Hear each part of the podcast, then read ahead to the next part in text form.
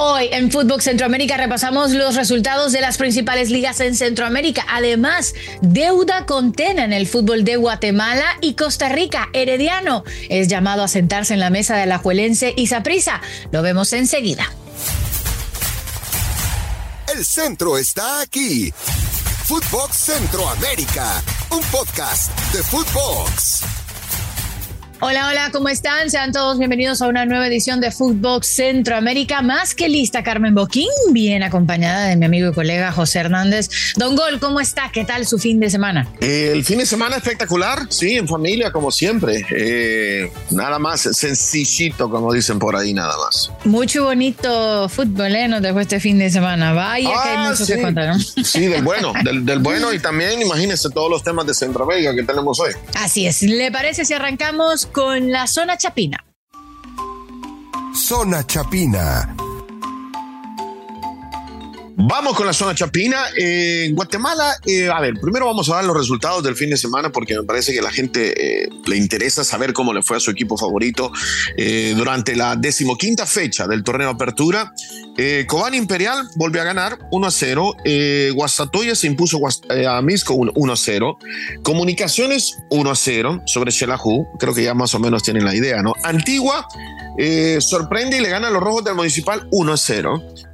Achuapa y China Bajul empataron, luego Cochumalguapa y Malacateco otro empate 1 a 1 y por lo tanto la tabla de posiciones eh, queda de la siguiente manera, con los cremas del Comunicaciones liderando por un punto, 26 unidades nada más, eh, Antigua ahora salta a segundo lugar y tiene 25, Colmán Imperial.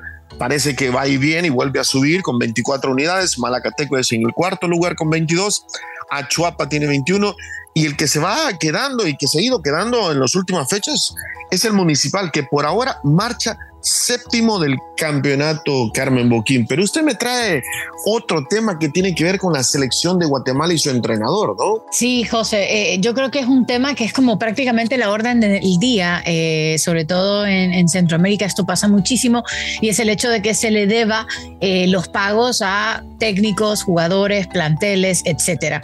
Y lo ha anunciado el mexicano Luis Fernando Tena, que está al frente de la selección de Guatemala, que Fede Food no le ha cumplido con los pagos. Eh, son dos meses ya los que faltan por cancelarle. No es solo a él, también a otros trabajadores. Está también, por ejemplo, em, otro entrenador, eh, otros preparadores físicos. O sea que al final la cosa se está complicando. Un poquito dio a conocer públicamente estas sensaciones que evidentemente eh, a la Fede Food no le debe de haber gustado para nada. Pero bueno, también está bien que, lo haya dicho.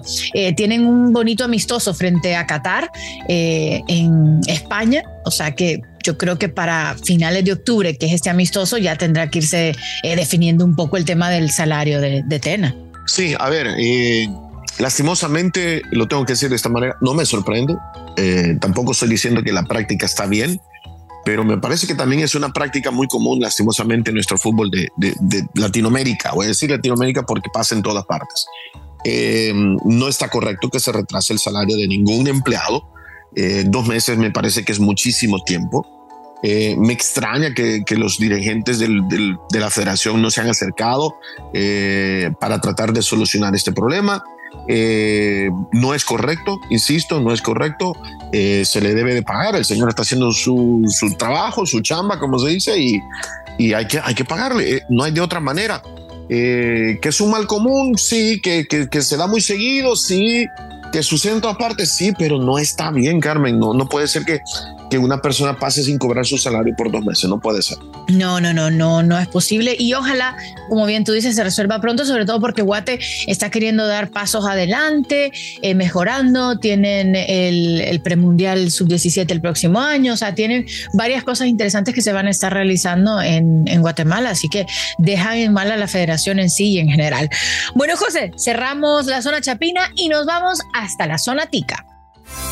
Zona tica En Costa Rica lo más importante de esta apertura 2022 es que ya se conoce quiénes estarán en la fase final. Eh, las semifinales, los partidos de vuelta se disputaron el viernes pasado, ese duelo entre Saprissa y Alajuelense que acabó siendo a favor del conjunto local. Eh, Pablo Arboine y Luis Paradela fueron quienes marcaron para Saprissa. Tengo que hacer un comentario aparte. Eh, José, ¿a usted le gusta Game of Thrones? le voy a ser sincero, no he visto la, la, no ha caído. No, todavía no, no he caído en ese vicio todavía. Para los que caímos en el vicio de Game of Thrones y de House of Dragons, el viernes fue un día así interesante. Cuando saltó al terreno de juego el Saprisa, José, sacaron una valla enorme, gigante que decía Dracarys. Okay. Dracarys es la orden que le dan eh, los de un grupo de ¿cómo se diría? De una dinastía eh, a los dragones. Ellos tienen dragones y Dracarys es la palabra que le dan cuando tiran fuego y matan. o sea que imagínate con el mensaje que salieron al campo de juego los jugadores de esa prisa, eh, que era la frase de Dracarys, o sea, matar al rival. Y bueno, al final lo terminaron haciendo con la victoria de dos goles a cero. Brian Ruiz estaba muy triste de no poderse haber colado en esa instancia final, eh, sobre todo cuando está al borde de decir bye bye. En la otra semifinal, Herediano lo hizo espectacular, se mantiene invicto, haciéndolo de, de la mejor manera imposible. Em, vence 3 a 1 a Punta Arenas y se mete en este partido de la fase final que se va a llevar a cabo primero en la cueva este próximo miércoles y el segundo Herediano será local el domingo 23.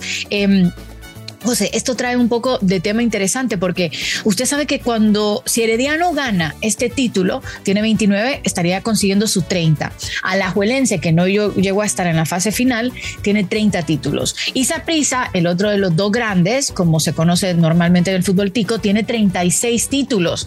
Herediano ya se puede sentar a comer en la mesa de Saprisa y Alajuelense. Yo creo que si consigue el título, sí. Eh, el tema, el tema es este, mira, eh, el tema es este, que creo que para tener también esa trascendencia, esa importancia, también tienen que hacer las cosas Herediano a nivel internacional como las ha hecho también eh, el Saprissa en la Liga Deportiva La Juelense. Creo que faltará ese, es el último obstáculo, ¿no? Esa última barrera eh, como para considerarse también uno, yo creo que es de los grandes, pero para considerarse al nivel de Saprissa y la liga es, pasa por ahí, creo yo, Carmen, el, tener éxito eh, fuera de la frontera de Costa Rica. Totalmente, o sea, mejor no lo pudiste haber explicado porque sí, de alguna manera en el, en el área doméstica eh, sí está en la mesa de los grandes, pero aún así sigue siendo el invitado más pequeño porque le falta conseguir esa grandeza eh, que ha cruzado las fronteras de Costa Rica, que sí le ha traído tanto a Prisa como a la Juelense. Un punto muy válido, eh, vamos a ver qué ocurre finalmente en estos duelos. después se va a estar llevando a cabo la gran final el 30 de octubre y el 6 de noviembre, que es el ganador de la fase regular y el ganador de la fase final y ya ahí el 6 de noviembre se da por terminado eh, el torneo. Eh, de la selección solo le quiero contar de ese amistoso que ya está casi que todo listo para el 9 de noviembre eh, frente a Nigeria en el Estadio Nacional y después el último amistoso va a ser el 17 de noviembre frente a Irak y la gran sede que va a tener Costa Rica va a ser la sede en Kuwait de cara al Mundial de Qatar, que eso usted lo había contado la semana pasada. Sí, sí, sí, van a hacer un mini campamento en Kuwait. entiendo que van a estar arribando a Qatar eh, tres días antes. Eso es lo que, lo que, la información que yo manejo, que tenía. este, y me parece bien para ir aclimatándose, para eh, dejar atrás el, jet lag que es tan, que es tan importante y, para también, sí, y también para adaptarse al, tema de los horarios también, Carmen, ¿no? Que, que ese es otro tema, ¿no? Eh, ¿Algo más de la, de la zona tica, Carmen Boquín? Esperar la lista de convocados y luego contar qué equipos van a recibir bastante dinero, porque acuérdense que la FIFA va a pagar hasta 10 mil dólares por jugador por día que esté convocado a todos los clubes en el mundo entero, para que después no digan que es negocio para los clubes poner a sus jugadores. Ups. Claro, me dijo 10 mil dólares por, día. Por jugador. Por jugador. Sí. Hay mucha plata. O un jugador que llega a la final son como 300 mil dólares, una cosa así, supera los 300 mil dólares. Por ahí leí la, lista, pero dije, bueno, está tanto dinero, tanta plata que mejor no quiero ni leerla. Mejor ni la leo. mejor me alejo de eso. Sí. Nos vamos. ¿A, dónde nos vamos? a la zona Cuscatleca. Zona Cuscatleca. Bueno, nos vamos a la zona Cuscatleca con los resultados del fin de semana. Eh, le voy a decir algo. Eh, el equipo migueleño, los aguiluchos del Club Deportivo Águila, segunda jornada consecutiva eh, que ganan pero por goleada. La semana pasada le metieron 6 a 0 al Luis Ángel Firpo y en esta fecha número 8 le metieron 5 a 1 al Jocoro. Fue el resultado más abultado. También estuvo la victoria de Santa Tecla 4 por 1 sobre Isidro Metapan. Eh, em, la victoria de Dragón sobre Firpo, Firpo que no levanta vuelo, eh, el empate entre Once Deportivo y Club Deportivo FAS, otro empate para FAS la gente no está contenta eh, para nada, pero sigue estando recibiendo el apoyo de toda, toda la dirigencia, todos los patrocinadores, pero el equipo tampoco no levanta su nivel. Alianza se impuso al Atlético Marte 4 por 2, Platense 3 a 1 sobre Chalatenango. Por lo tanto, eh, el líder del grupo A ahora pasa a ser Club Deportivo Águila por esas dos victorias importantes que ha tenido.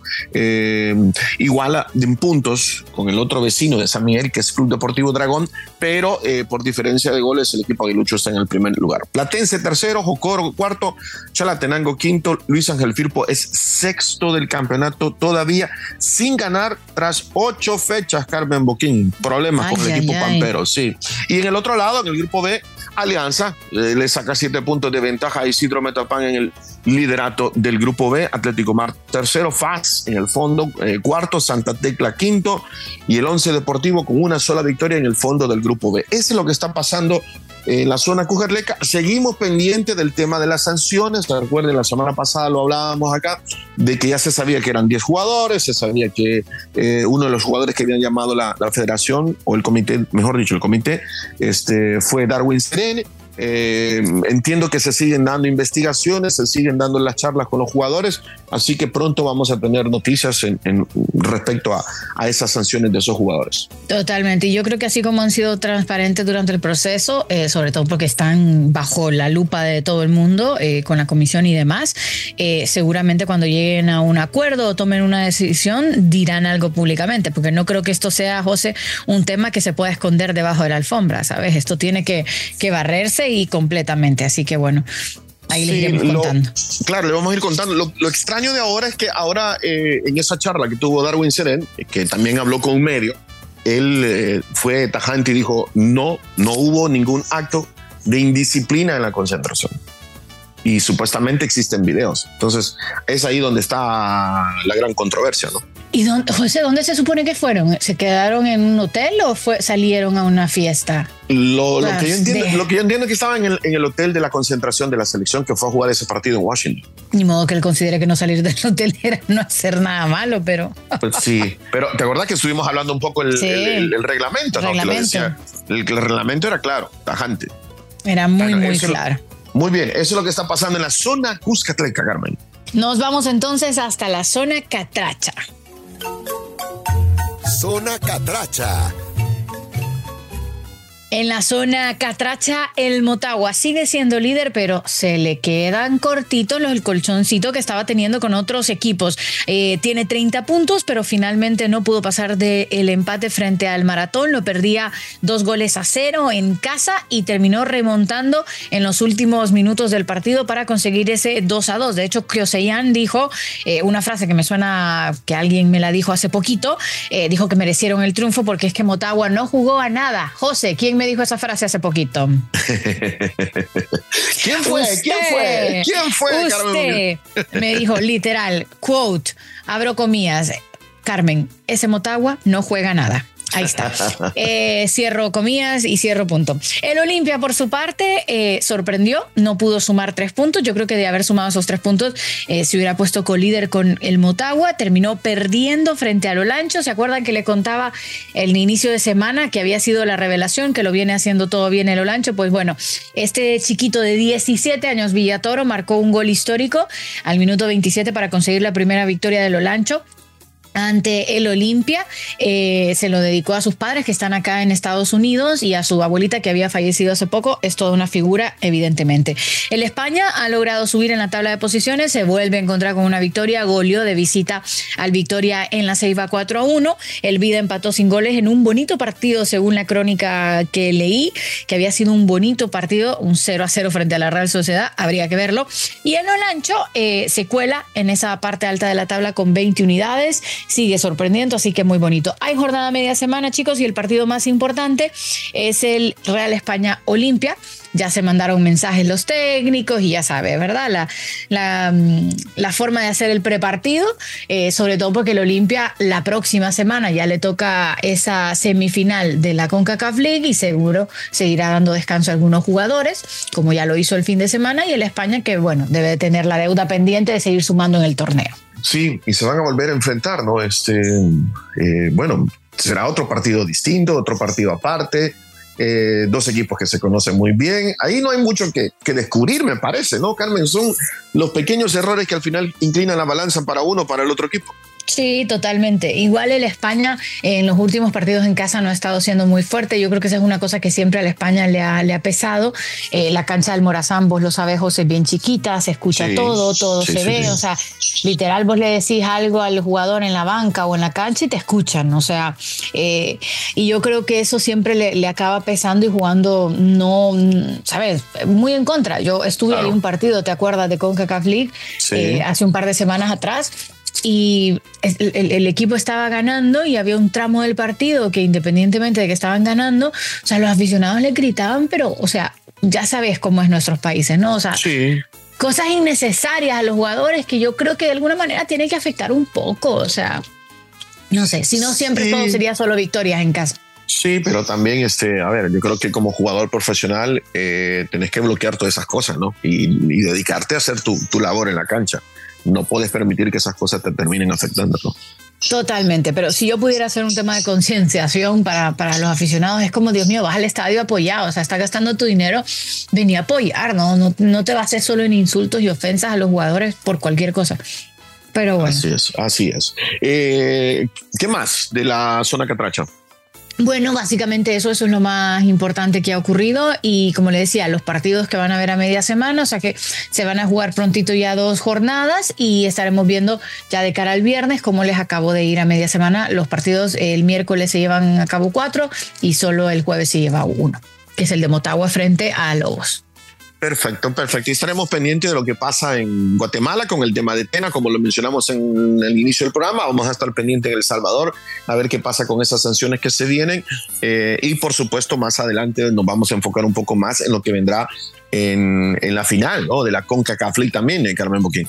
Totalmente, Ese, eso va a ser una, una gran final, Olimpia Alajuelense. No sé si le viene bien a Alajuelense saber que está fuera de poder optar al título en su torneo local. Al Olimpia, por su parte, pues sigue peleando por estar en lo más alto de la tabla, pero eh, este descanso de dos semanas para mí fue innecesario. Tuvo que haberse jugado corrido, ¿no? O sea. Sí, sí, lo que. Sí. Te da, te, ¿sabes? Como son dos semanas en las que no se juega eh, prácticamente, así que que bueno, quizás hubieran jugado más pronto, pero eh, eso ya lo dirán los técnicos dependiendo de cómo les acabe de ir en los partidos. Perfecto. Bueno, Carmen Boquín, se nos termina el tiempo. Eh, me, como siempre, le pido que me recuerde las redes sociales para que la gente nos sintonice sí, claro. siempre. ¿eh? Footbox Oficial para que estén siempre muy al pendiente de todos nuestros diferentes podcasts a lo largo de toda la región y obviamente con nosotros en Footbox Centroamérica todos los lunes y los viernes con un nuevo episodio para que no se pierdan estas emisiones. Perfecto, Carmen. Excelente trabajo como siempre. Que tenga una linda semana. Usted, la productora, el checo y toda la gente, por supuesto.